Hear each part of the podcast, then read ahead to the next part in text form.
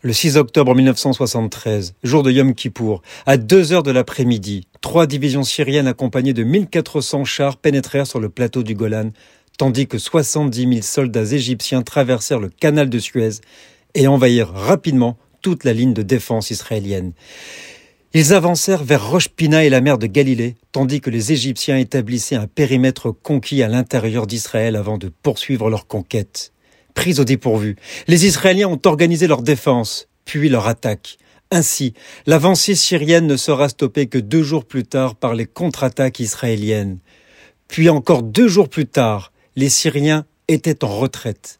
Le 11 octobre, les forces israéliennes ont à leur tour pénétré sur le territoire syrien et ont établi une ligne de défense à 30 km de Damas. Les Égyptiens s'étaient retranchés le long du canal.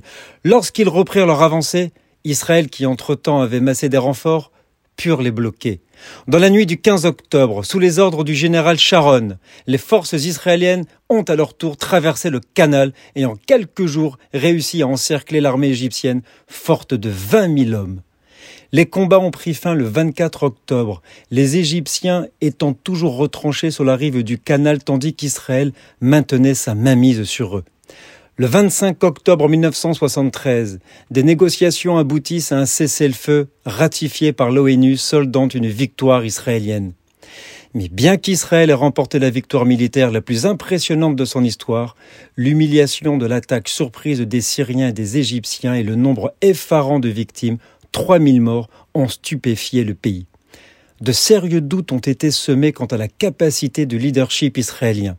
Le 11 avril 1974, Golda Meir démissionnera. Elle est restée Premier ministre par intérim pendant les négociations avec la Syrie. Le Parti travailliste a choisi Yitzhak Rabin au poste de Premier ministre. Né à Jérusalem en 1922, il fut le premier Premier ministre né dans le pays.